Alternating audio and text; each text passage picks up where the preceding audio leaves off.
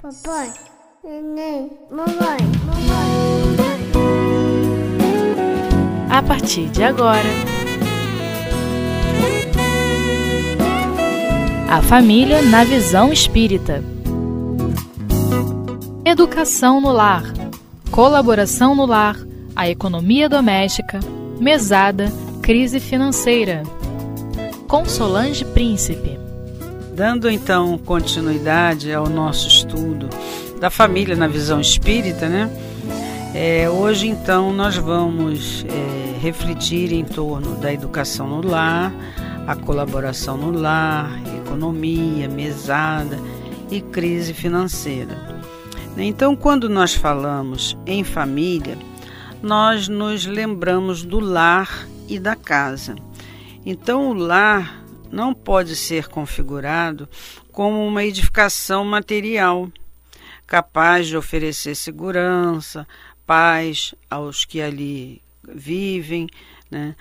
E, a casa são a argamassa, os tijolos, a cobertura, os alicerces, os móveis, enquanto o lar são a renúncia, a dedicação, o silêncio e o zelo que se permitem àqueles que se vinculam pela afeição afetiva através do impositivo consanguíneo decorrente da união.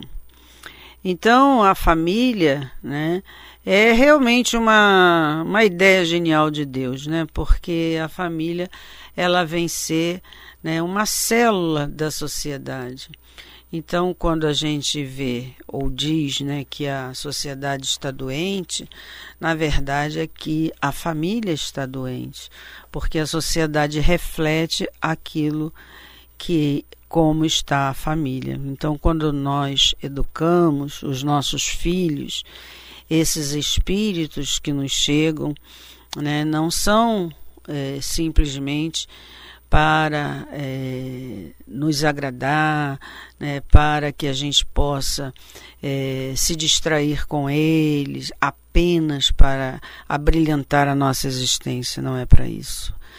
É para que nós possamos conduzi-los, esses espíritos, no caminho reto, no caminho do bem, né? porque os nossos filhos são espíritos que trazem, né? Bagagem de vivência, de fracassos, assim como nós, e que não somos seus pais por acaso, existe um vínculo, possivelmente existe um vínculo do passado que nos une, né, na grande maioria dos casos, e existem as exceções, mas na grande maioria dos casos é assim que acontece.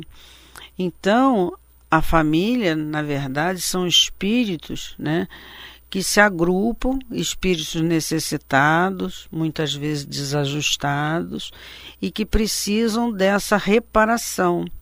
Né? E graças a esse processo reencarnatório, essa, esse reajuste, né, essa reparação se faz possível. Né? Então, esses filhos né, que, que chegam junto a nós né, para a formação dessa família. É, às vezes são espíritos afins, né, simpáticos entre si, que vão dar continuidade ao processo de progresso, de evolução, né, de, de mútua ajuda, e às vezes, né, nem sempre acontece, de ser espíritos simpáticos, né? às vezes são espíritos muito antagônicos. Né? E aí, como nós vamos resolver essa questão? É, é através do amor. Então, não tem outra receita a não ser o amor né, em que nós devemos desenvolver no, no, no ninho familiar né, entre os cônjuges, entre os, os filhos, os irmãos, né, para que se possa haver uma possibilidade de um crescimento mútuo.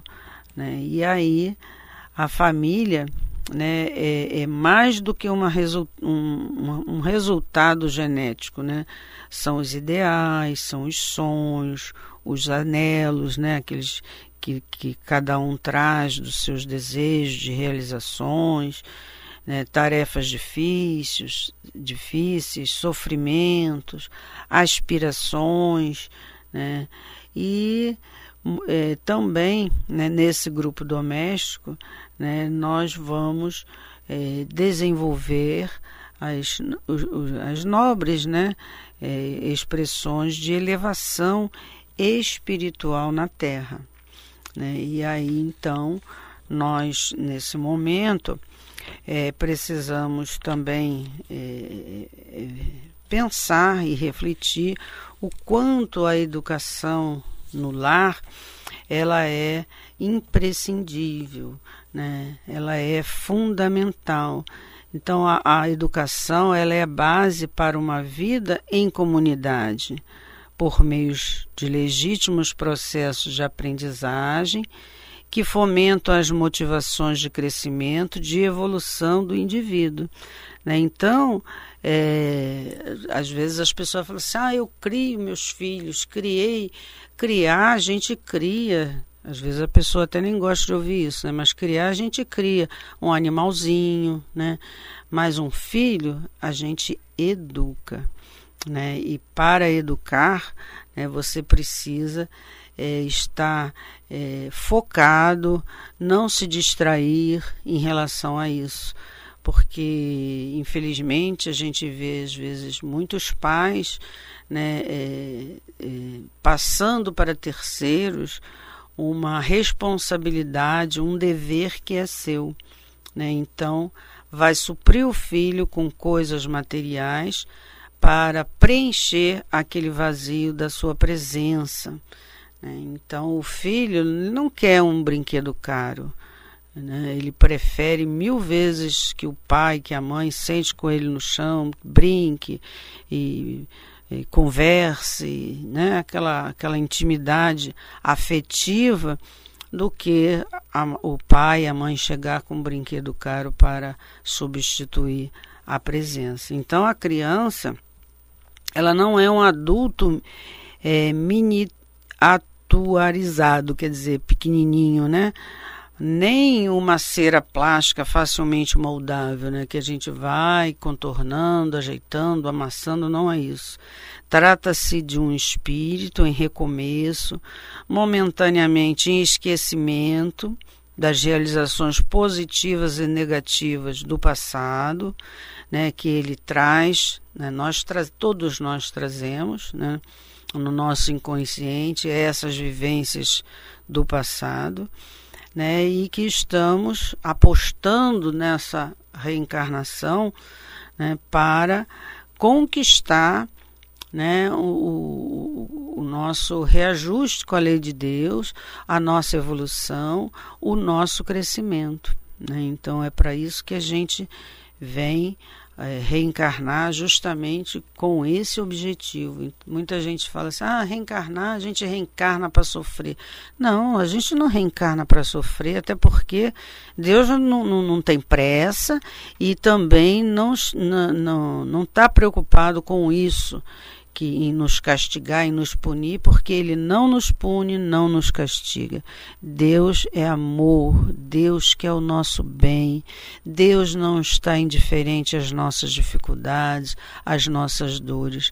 É por isso que ele permite que a gente nasça né, tendo uma mãezinha que vai velar por nós amorosamente, um pai dedicado, justamente para que esses pais possam cumprir de fato a sua missão, que é uma verdadeira missão, ser pai e ser mãe, que os espíritos consideram como uma missão mesmo, né, que nós somos responsáveis por aquele espírito na sua educação né? Então, quando é, esse espírito né, vai se descobrindo, né, a, a, é, tomando posse de si mesmo, é, e que ele já recebeu durante a infância né, a, a, os valores reais do espírito, os valores éticos e morais que são fundamentais para ser um espírito, um adulto, né, equilibrado, né, que também vai, vai, vai viver, vai agir dentro da vida com ética, né, sendo é, é, uma pessoa, um homem de bem totalmente, como está no Evangelho, a gente ainda não consegue ser, mas voltado para o bem, né, viver com responsabilidade né, e, e, tudo mais. Então, é a, a educação no lar, ela é muito importante por esse aspecto de conduzir esses espíritos que nos chegam como filhos, né, com o maior acerto, com a maior chance possível de acerto, né, e que ao final da existência deles eles possam realmente ser gratos àqueles pais Primeiro, porque deram a oportunidade da reencarnação, e segundo, por terem os conduzido bem dentro da vida. Né? Então, esse espírito né, que, que chega, né, ele traz as suas tendências, as suas aptidões, percepções que são lembranças às vezes evocadas lá do inconsciente, aí re, re, renasce em forma de impressões atraentes ou dominantes, assim também como algumas limitações, repulsas, frustrações, agressividade, psicoses, que constituem impositivos constritores ou restritivos, e não poucas vezes dolorosos, né? Porque esses espíritos que nós aceitamos como filhos, muitas das vezes nós o ajudamos ou fomos também responsáveis pelos erros que eles cometeram no passado. Então eles nos chegam para que nós possamos ajudá-los a desfazer todo aquele passado de erros, aquele passado de dor, né, para que ele possa se sair bem na presente reencarnação. E às vezes um filho, né, que nos chega e que ninguém quer ter um filho assim, né, um filho deficiente, um filho portador de alguma enfermidade, né, aquela enfermidade, aquela limitação é necessária para aquele espírito, né? E que os pais, antes de daquele espírito reencarnar, aceitou receber aquele, aquele espírito como filho para o ajudar dentro da vida e para o ajudar a vencer essas dificuldades que surgirão durante essa nova existência, né? Então nós vemos que a educação no lar ela é muito importante, né? Ela é fundamental mesmo para que aquele espírito, os filhos, possam se sair vitoriosos. Né? E aí nós vamos falar a respeito da colaboração. Voltamos já já.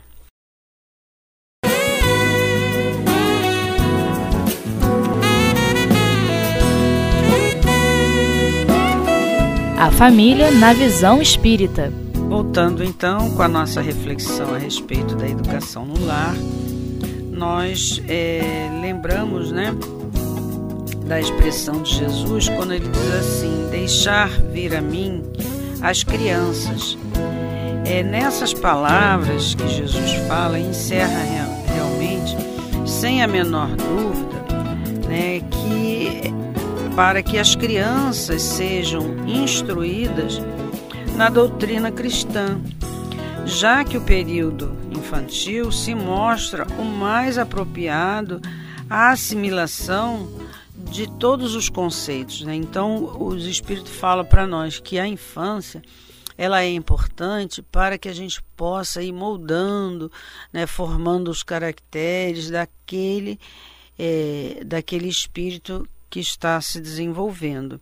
Né? Então, no livro dos Espíritos, né, Kardec nos instrui que as crianças que nascem entre nós por já terem tido né, é, outras é, experiências, outras existências, elas trazem gostos, os, os, próprios gostos, as próprias tendências, inclinações e às vezes sentimentos diversos né, do, do, daquele nosso ambiente.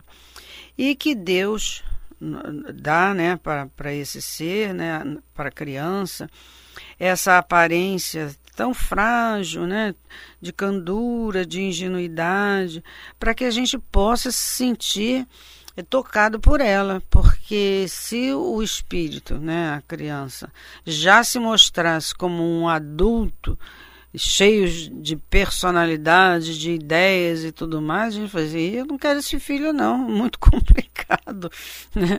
Então aquela tendência, aquele serzinho frágil, né? É, é necessário esse período mesmo que seja assim como tudo que Deus faz, é com muita sabedoria, né? Para que a gente possa sentir amor por ele, sentir envolvidos por ele, justamente para quando mais tarde ele se tornar senhor de si mesmo, né, da sua personalidade como espírito, né, nós já termos passado para ele né, o melhor que a gente pôde passar em relação à orientação, em relação a, a, aos valores né, e, e tudo mais. Então, o, o objetivo da, das reencarnações não é outro a não ser mesmo o, o progresso e o aperfeiçoamento dos espíritos e dos filhos. Né? Então, o Emmanuel ele fala para nós né, que ele diz, ele fala para o Chico, através do Chico, que, passada a época infantil, credora de toda vigilância e carinho por parte das energias paternais, os processos da educação moral que for formam o caráter tornam-se mais difíceis. E atingida a, ma a maioridade, se a educação não houver sido feita no lar, né, então só o processo violento de provas rudes é, pode renovar o pensamento e a concepção das criaturas. Então, esse, esse período né, que a gente está se referindo, ela é importante porque enquanto aquel, aquele espírito está sensível e maleável para receber impressões. Né? Então, é, a gente não, pode, não devemos nos descuidar em relação a isso, mesmo que não seja um filho direto, né, biológico, ou seja um neto, ou seja é, um filho que nos chega, é importante que não nos esqueçamos dessa, dessa responsabilidade, né? E aí ele continua e diz assim: né, retomado todo o seu patrimônio nocivo do pretérito, que reincidirá nas mesmas quedas se lhes faltou a luz interior dos sagrados princípios educativos. Né? Então, é corrigir, ajudar esse espírito para não incorrer no mesmo erro, porque a tendência é a gente repetir a mesma coisa. Né? Os erros lá da outra encarnação, mesmo que a gente não se lembre, mas a tendência é essa, é repetir o mesmo erro. Então a gente precisa de ideias novas, a gente precisa de novos conceitos para que haja uma mudança. Né? Eis porque o lar é tão importante para a edificação do homem e porque tão profunda é a missão da mulher perante as leis divinas. Né? Então, essa, essas palavras né, que, que a gente falou foi baseada né, e inspirada pelo livro Consolador de Emmanuel. E aí nós vemos a respeito da, da colaboração no lar, né, que, que diz respeito aqui ao nosso estudo de hoje. Então é importante né, que a gente não se preocupe apenas né, com a parte que de, de do estudo das crianças, porque às vezes a gente pensa assim, não, se ele é um bom estudante, cumpre lá com as, com as com os deveres escolares, está tudo muito bem, né? Então basta que eles tenham um excelente resultado e que isso quer dizer que eles são bem educados? Não. Né? Tem um ditado que diz assim: a educação vem de berço, vem de casa, e é uma verdade. Na escola ele vai ser esclarecido, receber conhecimento, mas a educação ela começa em casa. Então é, é preciso, né, já desde cedo, ensinar aos filhos a ser educados dentro de casa, falar com mansidão, né, não ficar gritando, né, ter, respeitar os pais, respeitar os mais velhos, ter o hábito de dar boa noite, de dar um beijinho antes de dormir, né? Ao levantar também, cumprimentar o outro. Tem pessoas que nem se falam dentro de casa. Pai e filhos, e agora com essa. com, a, com o WhatsApp, né? Às vezes dá bom dia pelo celular. Né? Então a gente não pode perder esse nosso contato de estar junto do outro, né? que é uma coisa que a gente precisa avaliar, porque às vezes a gente vê pessoas é, em determinados locais, num restaurante ou numa pizzaria, aí tá lá a família e você olha assim de fora e vê todo mundo com o celular na mão e ninguém fala com ninguém está ali só falando pelo celular. Então a gente tem que avaliar isso, né? E aí, em relação à colaboração no lar, né? É, é preciso passar para os filhos a necessidade deles colaborarem, né? Tanto em relação à, à limpeza da casa, a guardar as coisas no lugar, porque isso é, é, ele precisa ser educado nesse sentido, né? arrumar a sua cama. Ah, mas tem empregada que faz tudo, eu tenho um poder aquisitivo muito bom, tem quem faça. Muito bem, mas você precisa passar para o seu filho essas, essa, esses valores que são mínimos, mas ele precisa fazer alguma coisa de útil dentro de casa, colaborando com a organização do lar, que é muito importante. Né? E outra coisa também, em, questão, em, com, com relação à colaboração, que a gente está falando sobre também a mesada, economia na família, que crise financeira, né, que é o assunto nosso de hoje. Quando os filhos já, já trabalham e recebem lá seu salário, é, é justo que eles colaborem financeiramente em casa. Ah, mas não precisa, nós não precisamos da ajuda dos filhos. Não, mas é importante para ele, né, que ele pague uma conta, que ele ajude com alguma coisa dentro de casa. É isso a gente já vai passando para o filho o senso de responsabilidade e que ele também passe a ter um sentido de conjunto, de integração. Né? Então, quando a gente se ajuda mutuamente na casa, né, a gente tem o sentido de que a casa é nossa. É, aquele trabalho que precisa feito é um trabalho, você não está fazendo, ah, vou lavar a louça para a mãe. Não, não está lavando a louça para a mãe, está lavando a louça da casa, que todos usam, todos utilizam. Então é esse sentido global né, que a gente precisa passar para que o filho também tenha em relação a essa colaboração financeira também. Né? Se ele é, come, dorme, bebe, faz tudo ali naquela casa, por que ele não ajudar financeiramente com alguma coisa?